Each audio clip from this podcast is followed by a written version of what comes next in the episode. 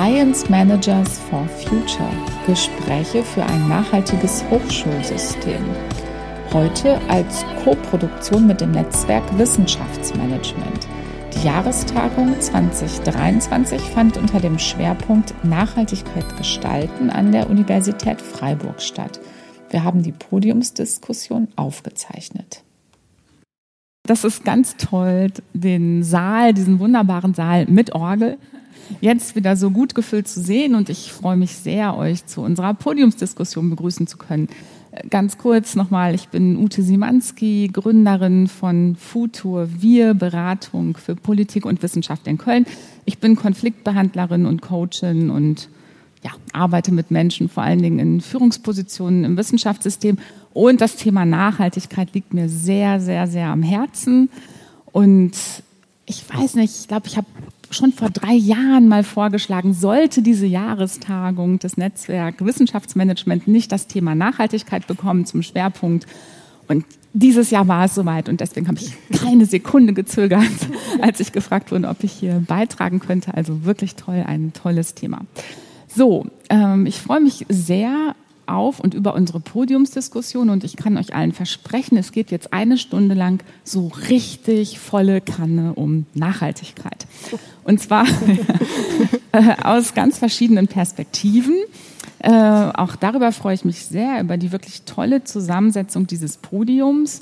Und ich sage jetzt ganz kurz, wer hier mit mir auf dem Podium sitzt und freue mich über tosenden Applaus pro Person.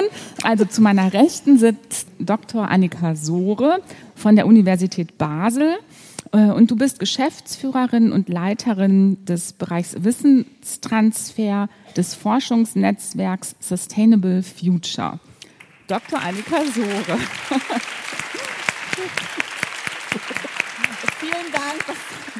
Großartig, das funktioniert großartig. Dann haben wir Florian Pauli. Du bist Vorstandsmitglied des absolut großartigen, mega tollen Netzwerk N. Und was das ist, dazu sagst du gleich was. Einen Applaus bitte für Florian. Vielen Dank.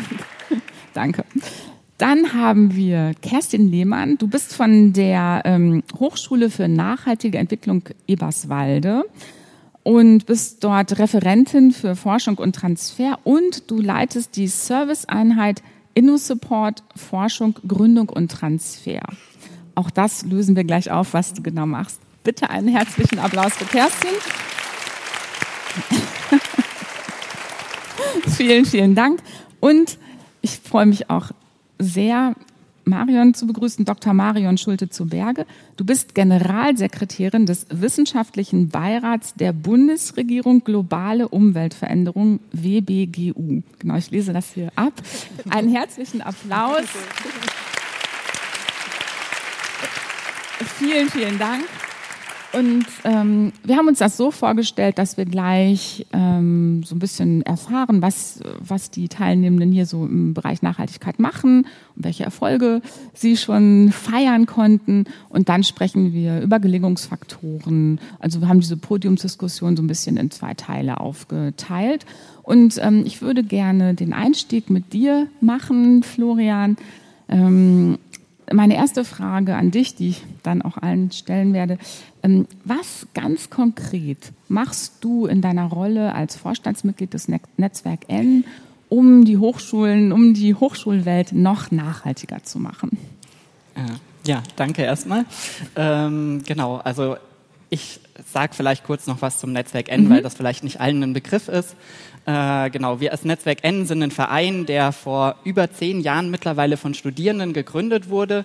Äh, das waren Studierenden, die sich an verschiedenen Unis in Deutschland äh, für Nachhaltigkeit an ihren Unis eingesetzt haben und einfach gemerkt haben, so äh, ja, wir machen irgendwie, haben ähnliche Probleme, wir machen irgendwie, haben ähnliche Herausforderungen, lass mal uns zusammenschließen, einen Verein gründen und uns gemeinsam für Nachhaltigkeit, für die Transformation von Hochschulen, die nachhaltige Transformation einzusetzen und äh, genau, da wurde raus dieser Verein gegründet. Ähm, genau, den gibt es jetzt schon recht lange mit verschiedenen Projekten und Aktivitäten, die wir machen. Aber so unser Ziel ist einfach, die Hochschullandschaft nachhaltiger zu gestalten. In der Bildung, in der Forschung, im Betrieb, in der Governance, eigentlich in allen Bereichen. Und äh, genau, also ich meine, das ist natürlich auch das, was ich als Vorstandsmitglied mhm. mache, äh, das vorantreiben und äh, genau, vielleicht so ein bisschen konkreter ist es natürlich, wir haben verschiedene Projekte, das heißt, ich bin irgendwie Ansprechperson für die Projekte, kümmere mich auch darum, dass diese Projekte weiterlaufen können, äh, dass es Weiterfinanzierung gibt, dass Veranstaltungen organisiert werden, ähm, genau lauter solche Sachen. Bin natürlich auch bei Veranstaltungen wie jetzt dieser hier, ähm, gebe auch mal Workshops wie gerade vorhin und solche Sachen. Mhm. Genau.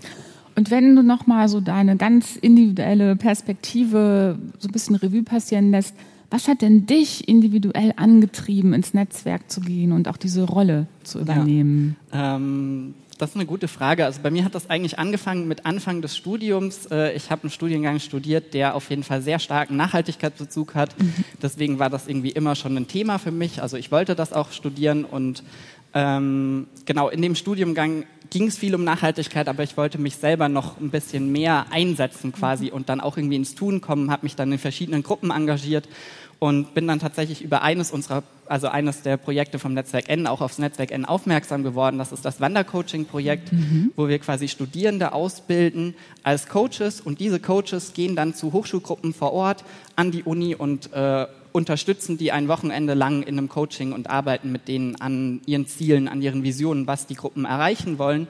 Und tatsächlich genau so ein Coaching habe ich in der einen Gruppe, in der ich am Anfang von meinem Studium war, auch bekommen und war so, oh ja, das ist richtig cool. Und dann bin ich später irgendwann äh, ja lange engagiert gewesen an den Unis und war irgendwann so, ja, das ist richtig cool, was diese Coaches können. Das will ich auch können und habe mich dann beworben und äh, glaube ich vor zwei Jahren oder so die Ausbildung gemacht. Mhm. Ähm, genau und äh, bin dann so immer mehr in das Netzwerk N reingerutscht und bin einfach super begeistert von dem, was wir einfach schaffen, wie wir es schaffen, die Studierenden oder Menschen, die in dem Netzwerk N sind, zu motivieren und äh, zu unterstützen in ihrer Arbeit. Und das ist, glaube ich, das, was mich so antreibt und warum ich da richtig äh, motiviert bin und eigentlich tagtäglich irgendwas fürs Netzwerk N mache. Ja. Äh, hattest du uns schon gesagt? Ja. Danke. Danke.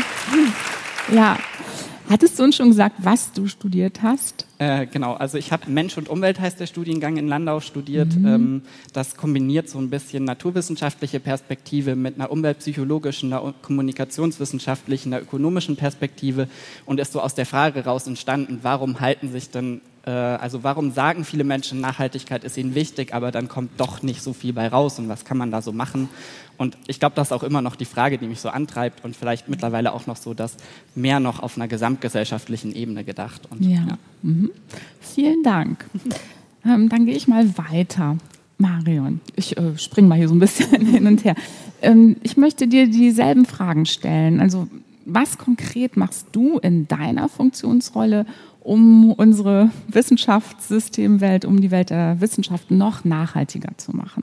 Ja, erstmal auch danke für die Einladung. Ich freue mich hier zu ja. sein. Ähm, äh, ich würde auch beim WBGU anfangen. Der WBGU berät die Bundesregierung äh, zu den globalen äh, Umweltproblemen. Ähm, das Thema Nachhaltigkeit ähm, ist unsere große Klammer. Und wir beraten die Bundesregierung nicht so sehr in Bezug auf das nationale Gesetzgebungsverfahren, sondern auf der internationalen Ebene, wie sich die Bundesregierung auf multilateraler Ebene positionieren sollte, um eben diese großen Fragen, die globale Fragen sind und die wir nur gemeinsam mit, ähm, mit allen, auf, allen Ländern auf der Welt regeln können, ähm, äh, besser äh, in den Griff zu bekommen. Ähm, und insofern, äh, wir sind ein interdisziplinärer äh, Beirat ähm, und meine Rolle darin als Generalsekretärin mhm. sehe ich eben nicht das zehnte Wissenschaftsmitglied zu sein, sondern eben als Wissenschaftsmanagerin bin ich dafür da, dass der Laden läuft. Also ganz, ganz banal. Ähm, und in meiner Interpretation ist das zu einem ganz großen Maß äh, Beziehungsmanagement. Mhm. Ähm, also, dass die Binnenprozesse laufen, dass die Leute gut miteinander arbeiten können, dass es ihnen gut geht. Und dass die, äh, die Außenbeziehungen äh, auch funktionieren. Ne? Also mit den Ministerien, ähm, mit der Öffentlichkeitsarbeit, mit, äh, mit der Presse. Ähm, insofern, also in meiner Interpretation ist das äh, eigentlich Wissenschaftsmanagement. Und ähm, insofern ist mein Beitrag zum Thema Nachhaltigkeit dafür zu sorgen, dass dieser Beirat gut funktioniert, seine Arbeit gut machen kann, ähm, um dann eben äh, die Bundesregierung und die breite Öffentlichkeit auch zu beraten, wie Nachhaltigkeit ähm, besser gelingen kann vielleicht. Mhm. Ja, vielen Dank. Und wie bist du denn zu diesem spannenden Job gekommen, beziehungsweise die Frage, die mich da eigentlich hinter interessiert ist, was hat dich da angetrieben, dich in diesem Feld zu engagieren und diese Rolle zu übernehmen? Ja, ähm, also ich bin ursprünglich Geografin, ich habe Geografie äh, studiert und der WBGU war während meines Studiums so der absolute Benchmark. Wenn man irgendwie was zum Thema Nachhaltigkeit wissen wollte, dann hat man beim WBGU nachgeguckt. Insofern fand ich den immer ziemlich cool. Ähm, und bin dann, äh, habe dann das Fach gewechselt, bin Wissenschafts, habe Wissenschaftssoziologie da promoviert und bin ins Wissenschaftsmanagement gekommen beruflich ähm, und habe dann da eigentlich gar nichts mit meinem Studium gemacht und ähm, habe dann irgendwann gesehen, dass diese Stelle ausgeschrieben war und habe gedacht, ach, das wäre doch mal cool. ähm, und es hat dann zum Glück geklappt. Äh, und insofern ähm, bringt es für mich eigentlich alles zusammen. Es bringt äh, eben die Geografie zusammen, äh, was mich immer noch sehr begeistert, wo mein Herz dran hängt. Mhm. Ähm, es bringt ähm, die Gedanken darüber, wie das, das Verhältnis von Wissenschaft und Politik funktioniert, weil mhm.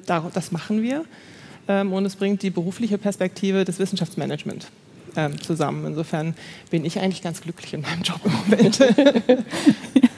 vielen Dank.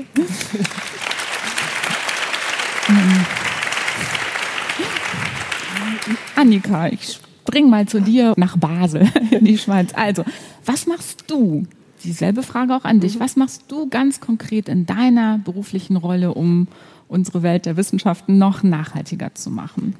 Äh, ja, danke auch, dass ich hier sein darf aus der Schweiz. Nicht ganz so weit angereist, aber ähm, genau. Ähm, ja, also wir sind ähm, das Netzwerk Sustainable Future gibt es jetzt seit drei Jahren. Ähm, so ein bisschen entstanden aus Forschungskooperationen, die in der Schweiz schon vorhanden waren und auch an der Uni Basel schon vorhanden waren.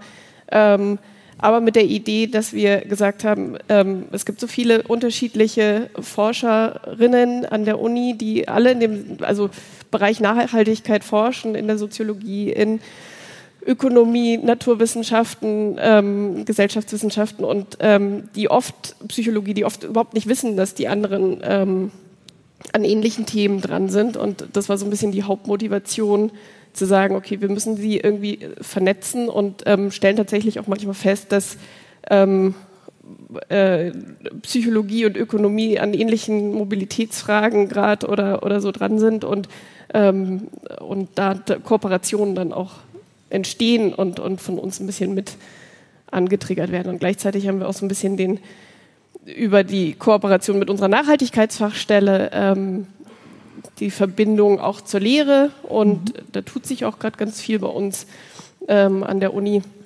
und, äh, und auch den Dialog nach außen einfach so mit der Normalbevölkerung oder auch mit Stakeholdern einfach zu pflegen, genau. Mhm. Und was hat dich angetrieben, diese spannende Rolle zu übernehmen? Ähm, also ich komme ursprünglich aus, äh, ich war schon immer im Bereich Nachhaltigkeit. Ich habe Umweltwissenschaften in, an der Leuphana in Lüneburg studiert und habe dann in Berlin promoviert im Politik, aber auch Energie, Klima, Umweltbereich, ähm, Nachhaltigkeitsbereich. Ähm, also und forsche seitdem und lehre auch seitdem im Bereich Nachhaltigkeit. Ähm, und bin aber schon immer so ein bisschen trans-interdisziplinär unterwegs gewesen, dass es nie so auf so eine klassische Wissenschaftskarriere auslief, sondern ich habe irgendwie diesen, diesen Vernetzungen und, und internen Hochschul- und auch nach außen ähm, Aspekt sehr spannend gefunden, schon immer. Und ähm, genau, dann gab es die Möglichkeit bei uns und da bin ich dann gerne drauf gesprungen. Mhm, mhm. Ja, vielen Dank. Mhm.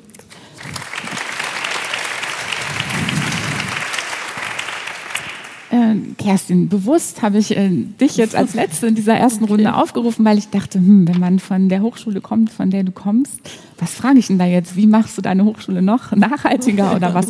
Aber genau, also dein, dein Statement. Was ja. kannst du an dieser Hochschule und in deiner Funktion machen, um das mhm. Ganze noch mehr in Richtung Nachhaltigkeit zu bringen? Ja, sehr gern. Also die Hochschule für nachhaltige Entwicklung Eberswalde, nordöstlich von Berlin. Wir sind eine kleine Hochschule, klein, aber fein und mit klarem Profil.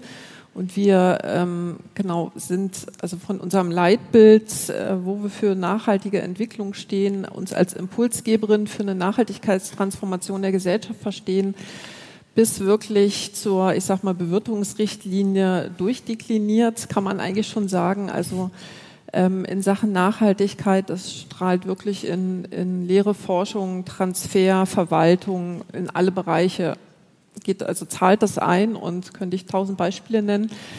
Und ähm, konkret meine Position, genau, ich bin im Referentin Forschung und Transfer und wir haben über eigentlich seit 2007, seit ich angefangen habe, dort in der Transferstelle damals noch, haben wir ähm, gemerkt, ähm, diese Entwicklung, die wir als Hochschule nehmen, aber auch gemeinsam mit der Region, ähm, wir brauchen hier natürlich Unterstützungsstrukturen, eine Serviceeinheit, die all das befördert und ein Teil des Ganzen ist. Und so verstehe ich auch mich oder uns in unserer Rolle InnoSupport, Forschung, Gründung, Transfer. Wir sind ein Teil des Ganzen. All diese Ziele, die wir haben und die Aktivitäten, die wir umsetzen, das können wir nur mit, mit den entsprechenden Prozessen und mit den Unterstützungsstrukturen, so wie wir sie aufgebaut haben.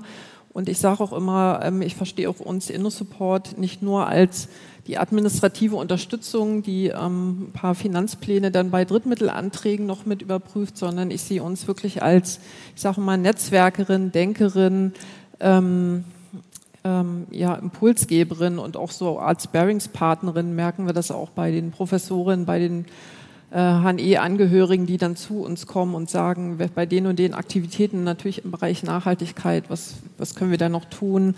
Äh, wie ist auch eure Einschätzung? Das schätze ich sehr und motiviert mich auch sehr, hier ein Teil von dem Ganzen zu sein und damit Nachhaltigkeit zu befördern in jeglicher Hinsicht. Mhm.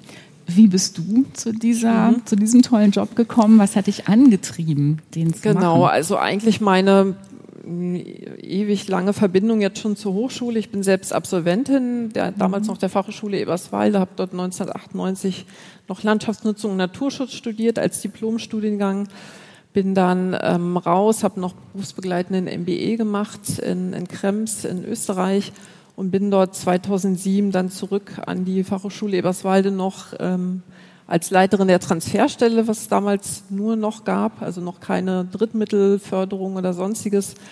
Und nach und nach haben wir auch durch eine strategische Betrachtung ähm, erstmalig damals mit dem Transferaudit die Bereiche Transfer und Forschung geschaut, was haben wir da, was machen wir, wie können wir die auch strategisch entwickeln und welche Strukturen brauchen wir, um das zu befördern. Ähm, die Hochschule hat sich entwickelt, äh, Drittmittelvolumen, die ganzen Aktivitäten und damit war klar, müssen auch Prozesse und Strukturen mitwachsen und somit habe ich mit unserem jetzigen auch noch Vizepräsidenten haben wir ganz wesentlich dieses erst dieses Transferzentrum, dann InnoSupport weiter aufgebaut und so ist auch meine Position sozusagen, hat sich so entwickelt und ist mhm, gewachsen. Mhm, mhm. Vielen Dank, Kerstin. Ich könnte mir gut vorstellen, Kerstin, dass die 20 Beispiele, von denen du eben gesprochen mhm. hast, dass es ganz viel Interesse gibt und du bist ja auch gleich natürlich noch da. Hm? Vielen Dank für diese erste Einstiegsrunde. Äh, Runde zwei. Ich habe euch in der Vorbereitung gebeten, mal über Erfolge nachzudenken. So, was, was ist so ein Erfolg? Und das kann auch ein total kleiner sein. Also wir sammeln jetzt hier nicht unbedingt die Mega-Erfolge. Was, wenn ihr auf eure Arbeit bisher schaut, auf eure Rollen, was würdet ihr sagen, wow, das war so ein richtig cooler Erfolg, das äh, ist mir oder uns, dem Team, so richtig gut gelungen. Ähm, ich gucke euch alle mal an und wer anfangen mag, fängt einfach an. Wir alle kommen dran natürlich. Wer mag den ersten Erfolg schildern? Okay, Marion. Ich kann gerne anfangen. Ähm, ja, also ähm, so ganz, ganz ähm, gar nicht so groß Erfolge mhm. im Sinne von herausragend. Ähm, äh, wir sind äh, mit unserem Beirat, wir haben so vier Jahresperioden ähm, und dann setzt sich der Beirat neu zusammen in Teilen und wir sind in, natürlich auch in der Pandemie jetzt gestartet, äh, vor knapp drei Jahren. Ähm, und äh, über Online-Videokonferenzen ähm, so eine interdisziplinäre äh, Arbeit zusammen zu organisieren, ist äh, eine große Herausforderung. Ähm, und deswegen alleine dieses Hauptgutachten, was wir gerade veröffentlicht haben zum Thema Umwelt und Gesundheit, überhaupt zu schaffen, äh, war ein Erfolg, ähm, auch wenn man das nicht laut sagen darf. ähm, aber äh, letztlich ist es so. Ähm, und was, was dann Schönes und Befriedigung äh, schafft, ist, wenn man äh, dann die Effekte in der Politik sieht. Das sieht man bei uns normalerweise nicht so sch schnell. Also wir haben so Erwartungshorizonte von fünf, zehn, manchmal 20 Jahren, bis das, was wir empfohlen haben ähm, oder Diskurse, mhm. die wir gesetzt haben, auch wirklich in den großen Diskursen ankommen. Ähm, also das Zwei-Grad-Ziel wurde ursprünglich mal, das alte Zwei-Grad-Ziel wurde ursprünglich mal vom WBGU eingespeist, ähm, 95, äh, als Angela Merkel noch Umweltministerin war und es hat bis 2015 gedauert, bis es dann als 1,5 Grad Ziel angekommen ist. Also insofern, äh, das ist sozusagen die, die, die langfristige Ebene, auf der wir unterwegs sind. Ähm, aber es gibt eben auch kleine Dinge. Ähm, wir hatten äh, als Vor, ähm, Vorstufe zu unserem Hauptgutachten ein Diskussionspapier veröffentlicht, ähm, wo wir gesagt haben, okay, so framen wir dieses Problem von Umwelt und Gesundheit und ähm, wir stellen uns diese Fragen. Also diese Fragen müssen wir uns stellen, wenn wir, und wir versuchen sie später zu beantworten. und als äh, direktes Ergebnis hat das BMBF mehrere Förderprogramme aufgesetzt, die sich mit genau diesen, also mit mehreren von diesen Fragen äh, auseinandersetzen und teilweise wirklich auch die Begriffe aus diesem Papier benutzt. Und das ist dann letztlich ein direkter, ganz kurzfristiger Effekt, der natürlich irgendwie auch schön ist. Ähm, mhm. Sozusagen, äh, dazwischen bewegt es sich eigentlich. Ja, vielen Dank. Nicht immer, du hast es auch geschildert, zu, zu, einem dieser Erfolge hat es lange Zeit gedauert und manchmal gibt es Stolpersteine oder kleinere oder größere Hürden fällt dir eine Hürde ein, die es wichtig war, auf dem Weg dahin zu nehmen? Und wenn ja, wie hast du, wie habt ihr das geschafft? Ja, also ähm, was ich eben schon äh, gesagt habe, diese, die Arbeit, die wir machen als Inter, ich weiß nicht, viele arbeiten wahrscheinlich interdisziplinär ähm, und aus meiner, in meiner Erfahrung ist das wirklich eine Herausforderung. Das ist hartes Brot. Das ist immer, wird immer so gesagt, wir müssen alle interdisziplinär arbeiten. Ähm, aber es ist eigentlich echt schwer. Ähm, und äh, wir arbeiten eben tatsächlich mit unseren neuen Beiräten immer zusammen. Es ist nicht so, dass eine kleine Gruppe ähm, das ausarbeitet und dann wird es hinterher nostrifiziert und alle sagen, das ist ein WBGU-Produkt, sondern es arbeiten immer alle zusammen. Und ähm, sich da auseinanderzusetzen, ähm, äh, zu, anzuerkennen, dass ich zwar Expertin für XY bin, weil ich bin ja Professorin dafür, ähm, äh, dass, dass sozusagen jemand aus einer ganz anderen Disziplin, dass wir uns da in der Mitte treffen müssen, äh, ist einfach eine große Herausforderung. Das geht unserer Erfahrung nach nicht besonders gut auf Videokonferenzen. Und insofern seit äh, April vergangenen Jahres treffen wir uns wirklich einmal im Monat in Präsenz und seitdem funktioniert es deutlich besser. Und wir haben uns auch in der Geschäftsstelle die Regel gegeben, dass wir alle Montag, Dienstag, Mittwoch da sind, mhm. obwohl wir 50 Prozent Homeoffice haben, weil wir genau diese Zusammenarbeit brauchen. Ähm, insofern, das war eine Hürde. Ähm, und dank der Entwicklung der Pandemie, die wir jetzt da sehen, ist das möglich. aber wir haben uns sehr bewusst äh, dafür entschieden, obwohl es offen, äh, Ne, also alle immer anreisen ist vielleicht auf den ersten Blick nicht so nachhaltig, aber langfristig irgendwie schon. Also, mhm. weil es die mhm. besseren Ergebnisse ja, produziert. Ja. Du hast eben äh, den tollen Begriff Beziehungsarbeit eingeführt und der ploppt gerade die ganze Zeit in meinem Kopf hoch. Das, genau, das, ist echt, ne? das ist Beziehungsarbeit. Ja. Das, es ist menschliche, es sind Menschen, die da zusammenarbeiten und natürlich geht es um Inhalte, aber das funktioniert nur, wenn die Beziehungen zwischen den Menschen funktionieren. Äh, insofern investiere ich sehr viel meiner Arbeit äh, in damit, dass das funktioniert ähm, ja. mit zwischen mir und den anderen, dass eine Vertrauensbasis da ist ähm, und ähm, dass die Beziehungen zwischen den Leuten funktionieren ähm, und dass, wenn es mal nicht funktioniert, was immer vorkommt ähm, und ganz normal ist, dass man das in einem Rahmen regeln kann, ähm, der, äh, dass man weiterarbeiten kann. Ähm, und da muss man, finde ich, als Geschäftsstelle eine gewisse Rolle einnehmen, die ähm, natürlich, wo man sich inhaltlich einbringt, wo man aber irgendwie auch als neutrale Person wahrgenommen wird, die jetzt nicht auf einer Seite immer steht, sondern ähm, äh, also eine gewisse, auch eine gewisse Haltung haben muss. Vielen Dank. Die Erfolgssammlung geht direkt weiter und ich springe jetzt mal zu dir. Genau. Ähm, genau. Ich schließe gleich an den Interdisziplinaritätspunkt ja. noch an. Ihr bei Hürden wahrscheinlich auch, aber auch ein Erfolgsbaustein. Ähm, ja, also wir haben, ähm, wir sind so ein bisschen, hatte ich gerade schon bei deinem Workshop gesagt, ähm, es ist so ein bisschen Erfolg im Pro Prozess gerade, weil wir mhm. einfach beteiligt sind an der Netto-Null-Klimastrategie der Uni, Erarbeitung und Umsetzung und ähm, Beschluss jetzt momentan, Beschlussfassung. Ähm, äh, und da tut sich ganz viel an der Uni. Also wir haben, setzen es hoffentlich, vermutlich, wenn der also die Umsetzung so ist, wie wir das wollen, ähm, nicht, wir haben schon Master Sustainable Development bei uns an der Uni, aber es soll ähm, durch die ganze Kette Bachelor, Master, ähm, Doktorandenprogramm, auch noch Weiterbildungsprogramm diese Nachhaltigkeit sich durchziehen und möglichst auch in der Breite, auch in anderen Studiengängen ähm, mit implementiert werden. Das ist ein ganz großer Erfolg, wenn das dann so kommt von, von uns. Ähm, genau, aber auch einfach so die kleinen ähm, Vernetzungsaspekte. Ähm, äh, Wir haben jetzt ein Zehn-Jahres-Forschungsprogramm an die Uni holen können ähm, im Bereich Energieforschung ähm, von, von der Schweiz finanziert, ähm, wo auch ganz interdisziplinär auch verschiedene Konsortien in der ganzen Schweiz zusammenarbeiten mhm. und ähm, äh, also Institutionen und, und ähm, genau, aber auch im Kleinen, also auch kleinere Kooperationen und der Freitagslunch, wo dann Leute mhm. zusammenkommen und sich austauschen können, ist spannend, genau. Mhm.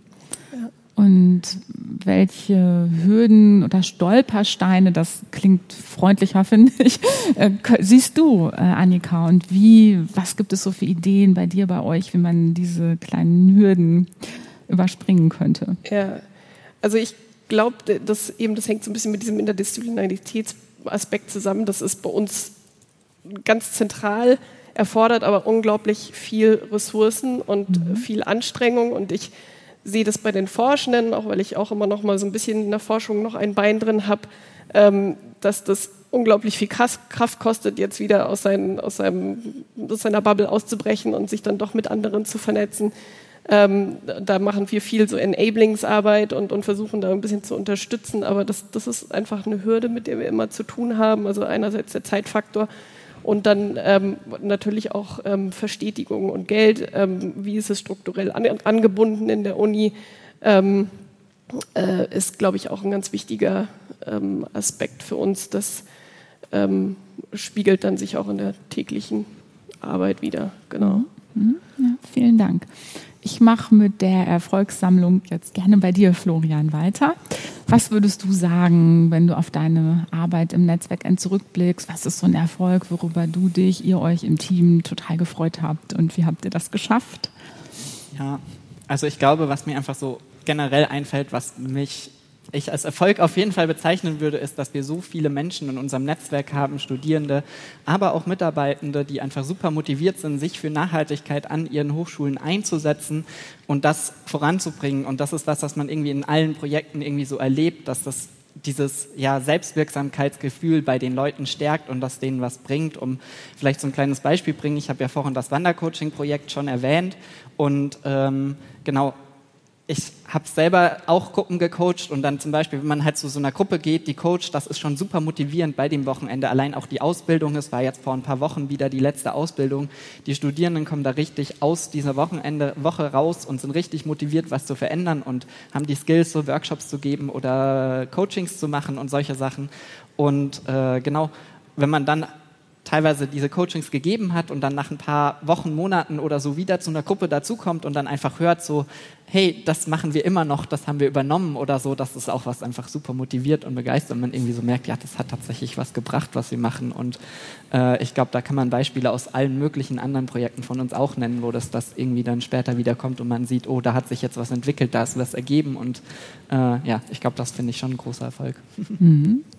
Und fallen dir Hürden, größere, kleinere ein, die ihr da habt und überspringt und vielleicht auch schon Möglichkeiten gefunden habt, die zu überspringen? Mm, ja, also was da natürlich gerade bei mir ganz präsent im Kopf ist, ist, weil ich einfach selber ganz viel damit zu tun habe, ist einfach dieses leidige Finanzierungsthema.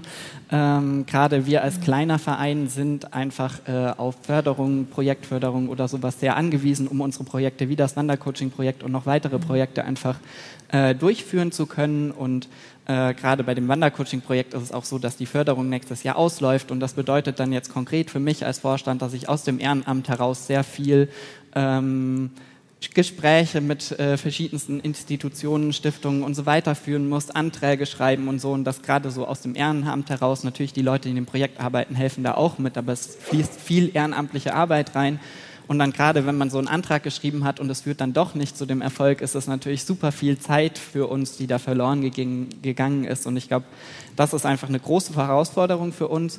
Und nicht nur in dem Projekt, in allen Projekten und auch gerade so dieses Übergreifende immer. Und ja, also wir sind natürlich verschiedene Lösungswege da am Suchen gerade, sind natürlich in Gesprächen mit Stiftungen äh, und anderen Institutionen und so. Aber was auch noch so ein anderer Weg ist, den wir so generell versuchen, ist zum Beispiel der einfach über Mitgliedschaften. Also äh, mhm. Hochschulen können bei uns jetzt Mitglied werden, einen Mitgliedsbeitrag zahlen. Dadurch unterstützen sie das natürlich, alle Hochschulen, jederzeit, immer gerne. Äh, einfach auf mich zukommen. Äh, genau und äh, unterstützen die Arbeit und können natürlich im Gegenzug dann vielleicht zum Beispiel so ein Coaching oder eine Perspektive N, ist ein Dialogformat von uns, wo wir auch so ein bisschen wie jetzt hier das Podium noch, wo Leute noch mitdiskutieren können, auch aus dem Publikum quasi alle Statusgruppen zusammenbringen und über Nachhaltigkeit an der Hochschule reden und genau, also so Formate können die Hochschulen dafür bekommen und das ist zum Beispiel so einer der Wege, die wir gerade versuchen zu gehen, um da einfach so ein bisschen den Druck rauszunehmen, aber mhm. genau. Vielen Dank. Kerstin, Stichwort ja. Erfolge. Ja. Erfolge. Okay. Welche Erfolge hast du gefeiert oder feierst du vielleicht genau, also ich, noch? Ich fange mal an. Von uns als Team InnoSupport war definitiv der größte Erfolg in letzter Zeit, dass wir ähm, gemeinsam mit der TH Brandenburg und der FH Potsdam Innovative Hochschule bekommen haben, also die BMBF-Ausschreibung. Ähm, zwei Kolleginnen von InnoVest sitzen ja auch hier. Ähm, da ist sehr, sehr viel Arbeit reingeflossen. Es waren großes Abstimmungsprozedere immer zwischen uns drei Hochschulen und äh, wir hatten schon in der ersten Phase einen Antrag ähm, gestellt, der nicht erfolgreich war und das hat uns wahnsinnig gefreut. Hier sind wir mit unseren Ideen zu Transfer, zu nachhaltiger Entwicklung, Nachhaltigkeit und Digitalität in West, Nordwestbrandenburg ist so das Oberthema und das war ähm, für uns also ähm, wirklich total, also wirklich eine große Anerkennung auch unserer ganzen Arbeit, die wir da reingesteckt haben in den letzten Jahren. Ansonsten auf Hochschulebene, ähm, klar, die durch unser Umweltmanagement und so weiter fange ich gar nicht an, die ganzen Nachhaltigkeitsrichtlinien und was wir alles haben und auch leben, sondern ich finde immer sehr schön, wenn wir als Hochschule ja gemeinsam mit der Region, also sowohl vor Ort in Eberswalde, mit der Region auch international strahlen können und ob das unser Innoforum Ökolandbau ist, das ist ein Praxisnetzwerk im Bereich Ökolandbau, ähm, die Studierenden oder auch die Forschenden mit mehr als 80 Partnerbetrieben in Berlin und Brandenburg haben dort ein etabliertes Netzwerk im Bereich Studium, Lehre, Transfer, tauschen sich aus. Das hat sich etabliert und strahlt auch wirklich aus. Ähm, jetzt auch deutschlandweit wird es jetzt erweitert. Das ist eine tolle Sache und ganz aktuell, ähm, mal gucken, was da passiert. Wir sind jetzt unter den letzten Nominierten für den Deutschen Nachhaltigkeitspreis als Hochschule ähm, und wenn, na, wenn das klappen sollte oder auch das, das ist schon ein Riesenerfolg, wo wir uns also wo wir uns auch alle ein bisschen auf die Schulter klopfen. Ja, genau. Wir drücken alle die Daumen schon mal. Ja. Stichwort Hürden. Genau, Hürden, Herausforderungen.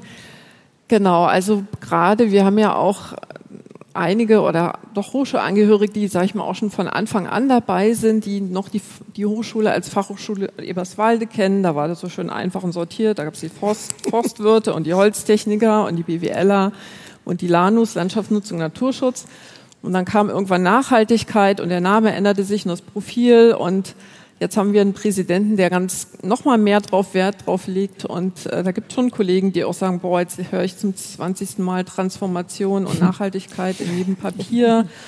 Und jetzt ändern wir auch noch unsere hochschulinterne Struktur aus vier Fachbereichen, wären Departments und School. Das ist nochmal so neumodisch irgendwie, sage ich jetzt mal provokativ. Ähm, also klar, wir haben schon auch Kollegen, die sagen, ist das, also da habe ich zu tun, das mich damit zu identifizieren. Ähm, das ist mir alles zu, zu abstrakt. Äh, Gerade Transformation, was heißt denn das? Ähm, das, das ist auf jeden Fall eine Herausforderung und ähm, man kriegt die, muss man ehrlicherweise sagen, auch nicht immer mit, also nicht komplett mitgenommen. Da kann man noch so viele äh, Workshops, Beteiligungsrunden, Mittagsrunden machen. Es, äh, ich glaube, man muss auch irgendwann akzeptieren, dass man nicht 100 Prozent alle Leute mitgenommen bekommt. Und das sind immer, man muss, glaube ich, einfach gut aushandeln, wie, wie wie funktioniert das miteinander dann? Wie können wir trotzdem irgendwie in die gleiche Zielrichtung gehen? Aber klar, die Skeptiker und die Bedenkenträger, die gibt es einfach immer. Mhm, ja, vielen Dank. Ähm, jetzt sind schon so viele Stichworte ähm, gefallen, die so in die Richtung Gelingungsfaktoren mhm. für Wissenschaftsmanagement Richtung Nachhaltigkeit gehen kann. Und bevor wir da nochmal sammeln und vielleicht auch nochmal einzelne Aspekte vertiefen, die ihr schon genannt habt, möchte ich gerne äh, das nutzen, dass wir hier so, so vielfältige Perspektiven haben und nochmal so eine Ebene abstrakter gehen und auf diesen Begriff transformatives Wissenschaftsmanagement gehen. Also ich dachte, ich kann dieses Podium nicht machen, ohne diesen Begriff in den Raum zu stellen. Manchen ist vielleicht dieser Begriff der transformativen Wissenschaften Begriff, der auch stark von Uwe Schneidewind geprägt wurde und jetzt so ganz einfach für mich heruntergebrochen, also für mich bedeutet das, dass Wissenschaft ähm, nicht nur in Anführungsstrichen die Probleme benennt, äh, sondern auch Lösungsvorschläge macht und die auch einfordert, aktiv einfordert. Inwiefern könnten wir dieses Konzept der transformativen Wissenschaft vielleicht auf das transformative Wissenschaftsmanagement übertragen, also auf das Wissenschaftsmanagement? Das wäre natürlich also für mich ein großer Wunsch, dass alle, die hier sitzen, denken, yeah, cool, transformatives Wissenschaftsmanagement, das mache ich jetzt in Zukunft auch. Was vielleicht können wir den Begriff so ein bisschen aus euren individuellen Perspektiven noch greifbarer machen. Wer von euch hat eine Idee? Was, was ist das für euch? Wie würdet ihr das beschreiben? Was macht transformatives Wissenschaftsmanagement? Und was macht es vielleicht anders? Was ist dann anders, wenn wir transformatives Wissenschaftsmanagement machen? Manche nicken schon, ja, legt gerne los. Ja, gerne. Also ich würde es mal ganz äh, vielleicht simpel beschreiben, ähm, so in meiner Rolle, ähm, einfach den, den Blick immer für die Dinge zu haben auch. Ne? Also genau, du hast ja schon gesagt, jeder versteht darunter was anderes, wen oder was braucht es denn dafür? Also bei uns ist es zum Beispiel so, dass diese, dieses, was immer klassisch war, da ist ein Professor, der schreibt jetzt einen Antrag nur für sein Fachgebiet und naja, muss da jetzt ein Partner dabei sein oder nicht? Hm so, das ist eigentlich fast Vergangenheit. Also wir gucken natürlich auch, wo, wo lassen sich Synergien finden, welche Praxis zieht, bezieht man sofort mit ein und, und wie kann man die Dinge dann entsprechend gestalten und auf den Weg bringen, mit natürlich erhöhten Ressourcenaufwand und längeren Abstimmungsschleifen, aber und wo wollen wir damit auch hin? Also ist es jetzt wirklich nur ein Ergebnis, was diesem einen Fachgebiet, dem einen Professor zugutekommt oder hat es nicht eben, welche Wirkung kann es dann schon entfalten? Also als Hochschulen sind wir ja auch immer jetzt angehalten und auch bemüht zu gucken, ähm, wie wirken denn unsere Aktivitäten in Forschung, Lehre und Transfer nach außen wirklich? Wie können wir die messen? Ähm, wie können wir die sichtbar machen? Und sowas auch mitzudenken schon als Wissenschaftsmanagement. Also wenn wir äh, beraten und unterstützen bei Anträgen, bei Aktivitäten.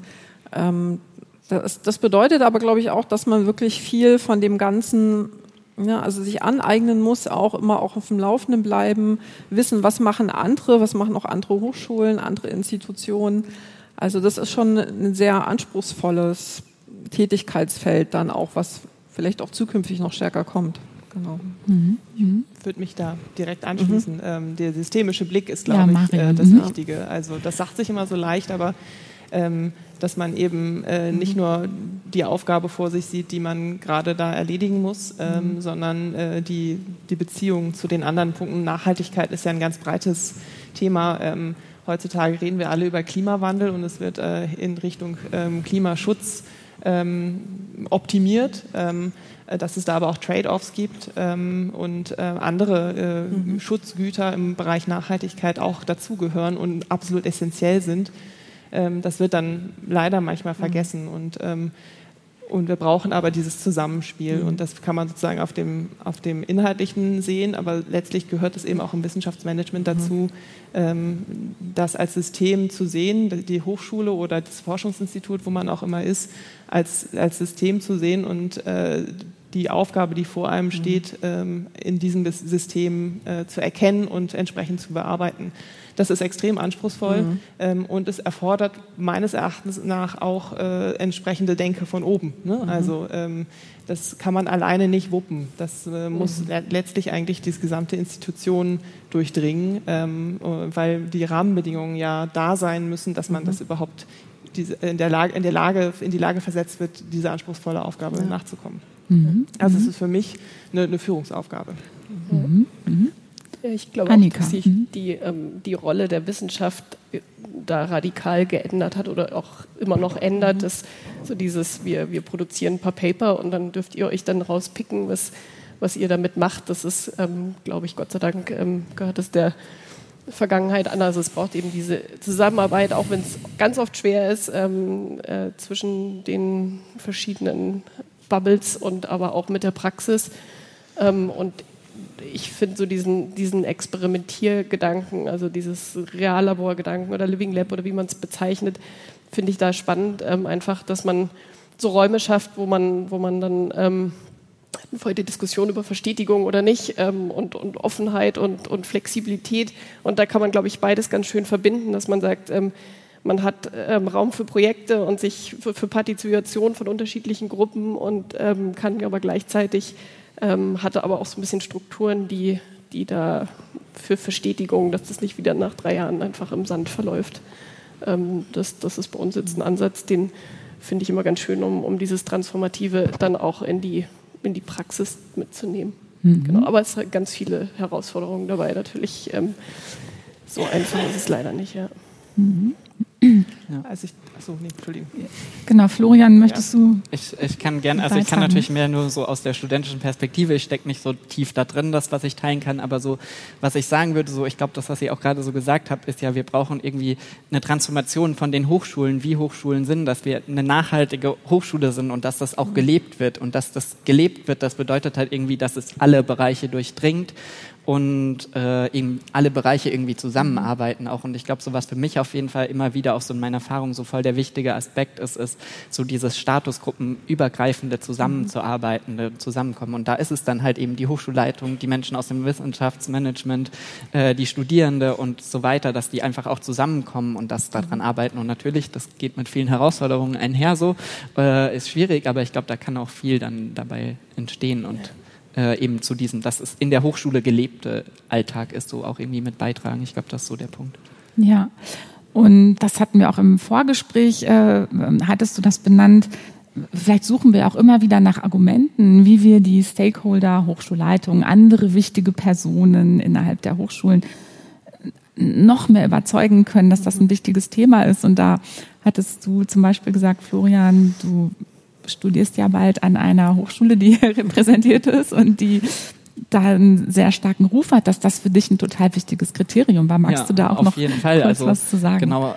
Ja, einfach so, ich bin jetzt quasi mit meinem Bachelor fertig, hatte schon so ein bisschen mit dem Master angefangen, aber da hat mir gerade so diese, neben der naturwissenschaftlichen, diese gesellschaftliche Perspektive von Nachhaltigkeit gefehlt.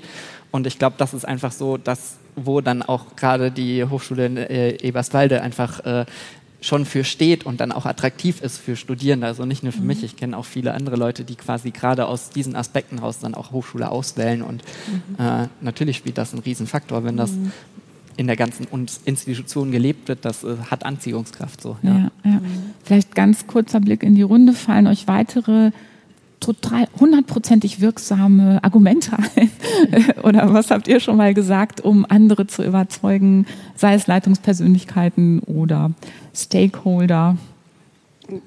Also ich glaube, es ist einfach gerade so ein, so ein Riesenfenster offen, mhm. Gelegenheitsfenster, Window of Opportunity, ähm, weil sowieso alle Institutionen entweder dabei sind oder spätestens in ein paar Jahren dabei sein müssen, ähm, da irgendwie sich grundlegend Richtung nicht nur Klima, sondern auch, ich würde es eben wichtig breit, ähm, Nachhaltigkeit, auch die soziale Nachhaltigkeit, ähm, sich äh, da zu integrieren. Und ähm, genau deswegen ist das, muss man, glaube ich, dieses Fenster jetzt auch aktiv nutzen. Genau. Aber wir haben trotzdem immer bei uns diese wirklich viele, die auch noch immer in ihren, in ihren Denkmustern drin bleiben und wir sind mittlerweile nicht mehr bei, wir wollen alle integrieren, sondern wir versuchen die kritische Masse zu integrieren, weil ich glaube, alle ähm, ist utopisch und ich bin immer überrascht, wie viele dann immer an den vielfältigen Angeboten doch noch vorbeilaufen können, ohne da irgendwas mitzukriegen.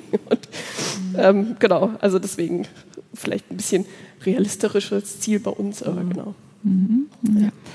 Äh, wie immer bei so spannenden Diskussionen rast die Zeit. Ich möchte gerne auf jeden Fall nutzen, dass wir hier auch einen internationalen Gast haben und nochmal diese internationale Perspektive einbringen. Das ist aber nicht nur eine Frage jetzt an Annika, gerne an euch alle.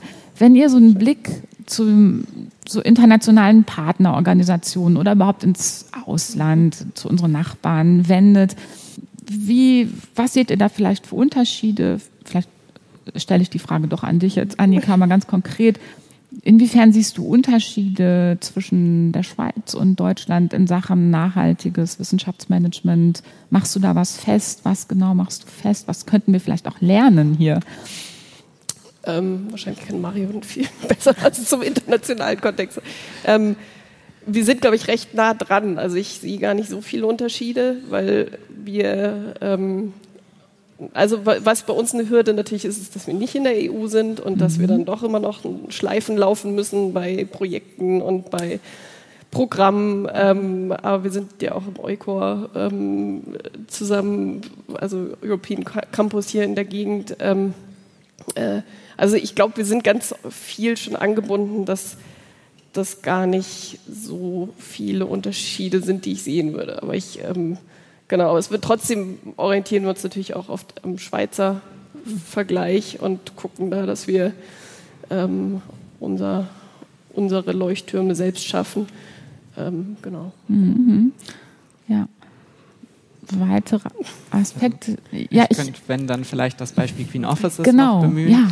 Ja. Äh, genau, weil das ist ein Beispiel, äh, ich erkläre es vielleicht auch noch mal kurz für die Leute, die es nicht wissen. Äh, es kommt ursprünglich eben aus Maastricht an der Uni. Äh, der Gedanke dahinter ist, dass man ein Dort haben sie Screen Office genannt. Hier in Deutschland wird es teilweise auch Nachhaltigkeitsberuf genannt, weil da die Begriffe auch mal so und mal so verwendet werden in Deutschland. Äh, genau, aber an sich ist äh, der Gedanke dahinter, dass man ein Büro hat, äh, institutionalisiert in der Uni, am besten mit irgendeinem Mandat, sich auch um Nachhaltigkeitsbelange um, an der Uni zu kümmern, in dem eben Studierende und Mitarbeitende gemeinsam quasi in dem Büro arbeiten und gemeinsam an dem Projekt arbeiten. Und der Gedanke dahinter ist, dass das halt viele dieser Vorteile mit reinbringt, so diese Connections zu den Studierenden, den verschiedenen Statusgruppen, ähm, die ganzen Ideen und Motivationen von den Studierenden, gleichzeitig auch, dass Studierende ja häufig diese Fluktuation drin ist, also Studierende irgendwie wechseln mhm. und dann aber da die Mitarbeitenden in dem Green Office sind, die da vielleicht diese Kontinuität reinbringen können, die die Kontakte zu den anderen Bereichen an der Hochschule, zur Hochschulleitung vielleicht auch leichter haben als die Studierenden. Also das kann ganz gut zusammenwirken und äh, genau, kommt ursprünglich eben aus äh, Maastricht und verbreitet sich tatsächlich weltweit sehr viel. Äh, gibt es in ganz vielen Ländern und auch in Deutschland sehr viel und genau, gerade wir als Netzwerk N sind da auch seit äh, ein paar Jahren so ein bisschen so die deutschlandweite Dachvernetzungsorganisation für Green Offices und versuchen die Bewegung zu unterstützen, zu vernetzen. Äh, wir haben da eine AG-Sitzung einmal im Monat, wo tatsächlich wir einfach offen sind, wo Menschen reinkommen, wir uns austauschen. Häufig ist es auch so ein bisschen so, wo arbeitet ihr gerade dran, was habt ihr für Probleme? Also äh, wie können so ein bisschen gegenseitige Beratungen. Äh, dann haben wir aber auch mal, dass Leute für einen Input reinkommen und dann natürlich auch Konferenzen, die wir einmal im Jahr Jahr machen, die nächste im Dezember. Und äh, genau, da sind auf jeden Fall auch alle herzlich eingeladen und sind tatsächlich auch ganz viele, die mehr so aus der schon angestellten mitarbeitenden Ebene von Green Offices oder Nachhaltigkeitsengagierte oder so kommen und dann tatsächlich so auch sich vernetzen, austauschen und so. Das genau. Mhm. Und mein Eindruck ist, wenn ich auf die Hochschullandschaft schaue, dass eigentlich auch schon der Punkt erreicht ist, dass alle Hochschulen denken, okay, wir, wir brauchen jetzt auch so eine Stelle, wenn wir nicht, also eine, eine, eine Organisationseinheit meine ich jetzt, ne? also wo das Thema Nachhaltigkeit angesiedelt ist, sei es ein Green Office oder ein Nachhaltigkeitsbüro und dass wir diesen Punkt eigentlich schon erreicht haben oder wie seht ihr das, dass alle denken, huch, äh, um uns herum machen das jetzt alle, wir brauchen das auch unbedingt, wenn wir es noch nicht haben. Ne? Also gutes Beispiel dafür, dass ja Hochschulen immer voneinander abgucken und das durchaus auch ein Push sein kann, zu sehen, unsere Nachbarn machen das alle, sei es in der anderen Stadt oder halt im internationalen Umfeld. Also ich würde ja. sagen, es ist auf jeden Fall eine extrem wachsende Bewegung. Ja. Bei jeder Konferenz, jeder AG-Sitzung oder so kommt ein neues Green Office dazu, von dem wir noch nichts gehört haben. Das ist richtig cool. Wir versuchen tatsächlich auch gerade ab nächster Woche so ein bisschen mit so einer Erhebung mal herauszufinden, wo gibt es überall Green Offices, das haben die alles so, da wird es dann eine Umfrage zu geben. Das ist ganz spannend und äh, ja, ich glaube, so was auch das Potenzial daran ist an einem Green Office, ist einfach so, dass vielleicht so eine Gelingensbedingung auch eben ist, dass äh, eine Anlaufstelle geschaffen ist, dass es eine Stelle gibt, wo Leute hinkommen können, so ich habe eine Idee, ich habe die Motivation, dann kommen Leute, die das unterstützen. Ich glaube, das ist also auch ein Aspekt, den wir vorhin gerade in meinem Workshop, wo es gerade auch um Gelingensbedingungen ging, rausgearbeitet haben, so wenn wir eine Anlaufstelle haben, unterstützen können. Das kann eigentlich jede Person sagen, so die ihre Kontakte hat, Vernetzung hat, war auch für meinen, dass wir einen Green Office bei uns in Landau bekommen haben, ein Riesenaspekt, so dass wir Menschen aus der mitarbeitenden Bereich hatten, die sagten so, ja, äh, da müsst ihr ein Konzept schreiben, das macht ihr mal so und so, Feedback gegeben haben und so. Also ich glaube, so dieses Vernetzen, Anlaufstelle haben, die unterstützt, das hilft und da kann der Green Office richtig das Tool für sein. Mhm. Ja, vielen Dank.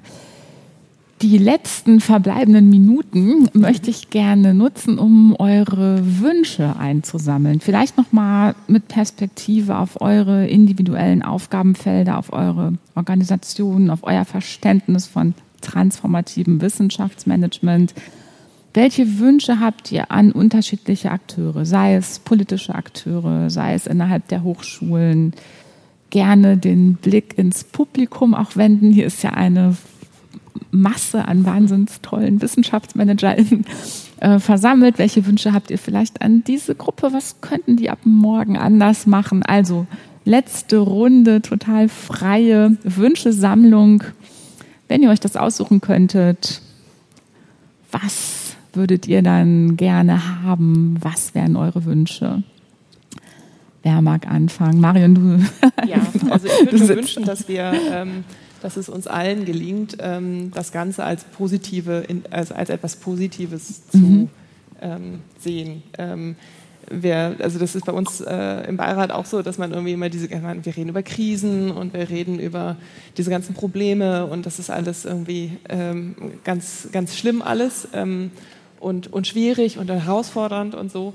Ähm, und es ist aber letztlich ja auch eine, genau du sagtest, das äh, Gelegenheitsfenster, es ist auch eine Chance, äh, die Dinge positiv zu gestalten. Und, ähm, und ich glaube, da ist etwas, was, worauf wir uns konzentrieren sollten. Ähm, äh, das ist manchmal schwer, ähm, aber das wär, würde ich mir wünschen, dass uns das allen gelingt, nicht nur bei uns im Beirat, sondern auch in den Institutionen bei uns im Beirat dahingehend, weil es in der wissenschaftlichen Politikberatung ja darum geht, Vorschläge für, für positive Entwicklungen zu machen. Und wenn man das dann selber nicht ausstrahlt, dann ist das ist mit der Überzeugungsleistung äh, noch schwieriger. Insofern, ähm, genau, also das wäre mein Wunsch, ähm, dass, dass uns das allen gelingt, ähm, als Individuen und als Institutionen, ähm, den positiven Gestaltungsaspekt daran zu sehen. Mhm. Vielen Dank. Genau, Kerstin. ich habe zwei ganz praktische Wünsche. Also ich finde gut, dass Gelegenes Wissenschaftsmanagement, äh, dafür braucht es ähm, gute, motivierte Kolleginnen und Kollegen, die Perspektiven haben, also Stichwort verstetigte Stellen. Das mhm. ist, äh, ich kann jetzt für Brandenburg nur sprechen, äh, immer noch ein großes Problem. Die Kolleginnen und Kollegen sind oft, die sind im Wissenschaftsmanagement tätig, die Gelder kommen aber aus diversen Fördertöpfen und immer nur für ein paar Jahre. Das ist einfach auf Dauer eine unbefriedigende Situation. Da kämpfen wir auch an verschiedenen Fronten schon über Jahre. Aber das äh, ist tatsächlich eine große Herausforderung und in meinen Augen eine elementare Basis, um überhaupt diese ganzen Themen und Dinge jetzt angehen zu können. Zweiter Wunsch, ganz praktisch, äh, schönes Stichwort Digitalisierung, digitale Tools. An Hochschulen kennt vielleicht auch jeder, wie zäh das ist, bis wir endlich ein funktionierendes Forschungsinformationssystem haben, ein FDM, ein System. Das hat für mich auch was mit sozialer Nachhaltigkeit zu tun. Wie viele Ressourcen brauche ich, brauchen Kollegen, um Dinge aufzuarbeiten, äh, rauszufinden, Anfragen und so weiter. Ähm, auch das, das sind alles Basis, also das ist eine Basis, ein Grund, ähm, ja, eine Grundbasis, die wir brauchen, um, um all das angehen zu können. Wenn das nicht da ist, da können wir uns noch so wunderbare Ziele setzen. Mhm, genau. Vielen Dank. Florian. Ja, also ich glaube, das, was ich mir wünschen würde äh, von den verschiedensten Ebenen, wäre quasi so äh, auch, was ich ein bisschen schon gesagt habe, so dieses Unterstützen, was ich auch vorhin meinte, so wenn Leute mit einer Idee kommen, gerade wenn Studierende mit einer Idee kommen, so äh, einfach mal supporten, auch wenn es zum Beispiel das fünfte Mal schon ist, dass jemand, äh, wir hatten es bei einer Konferenz mal, äh, Hochbeete auf dem Campus fordert und die dann verrotten wieder und so weiter. Aber vielleicht klappt es ja dann beim nächsten Mal besser so. Äh, das war nur ein Beispiel, was bei einer Konferenz mal genannt wurde so. Äh, und gerade da können eben auch die Leute, die länger an der Uni sind, so diese Kontinuität reinbringen und das unterstützen, das supporten. Äh, genau, also ich glaube, das ist, was super viel hilft. Und dann das andere, sich einfach Verbündete suchen, egal wer man ist, so Verbündete bei den Studierenden, bei anderen Leuten, die mit im Wissenschaftsmanagement sind, die mit in der Hochschulleitung sind. Ich glaube, das sind so äh, meine Wünsche, wo ich sagen würde, macht das. Ja, vielen Dank. Ja. Und Annika. Ich greife jetzt ganz viel auf, was ihr gesagt habt. Ähm, äh, also ich glaube auch einfach, dass Nachhaltigkeit irgendwie doch noch selbstverständlicher wird in allen Ebenen und aber auch aktiv gelebt wird. Also es ist oft jetzt, sehe ich so ein bisschen so, manchmal kommt dann so eine Professur und da wird dann noch so Nachhaltigkeit dahinter gemacht, aber eigentlich ändert sich der Forschungsbereich nicht wirklich. Das meine ich nicht, sondern tatsächlich diese gelebte Nachhaltigkeit. Ähm, das wäre ganz toll und dafür braucht es aber eben wirklich tatsächlich die, so ein bisschen Kontinuität, und ein bisschen Verstetigung ähm, und auch Anbindung an die Strukturen, ähm, dass das auch von oben in den Institutionen tatsächlich auch gestützt wird. Mhm, ja. Vielen, vielen Dank. Ich bedanke mich wirklich ganz ausdrücklich für diese sehr spannende Diskussion, dass ihr alle hierher gekommen seid und euch hier eingebracht habt. Und ich bedanke mich beim Publikum für das sehr, sehr aufmerksame Zuhören. Diesen wir zeichnen diese Diskussion auf, die wurde aufgezeichnet und wird eine nächste Folge in dem Podcast Science Managers for Future sein. Also alle, die mögen, können das gerne nochmal nachhören. Übrigens die Folge 12, die jetzt gerade auch online ist, ist mit Ernst Ulrich von Weizsäcker. Also vieles von dem, was wir hier gestern angesprochen haben, könntet ihr da auch nochmal nachhören, auch ein bisschen vertieft. Also auch vielen Dank dafür, dass ähm, wir das als Podcast nutzen können. Vielen, vielen Dank. Danke dir. Danke, danke dir. Ja, danke.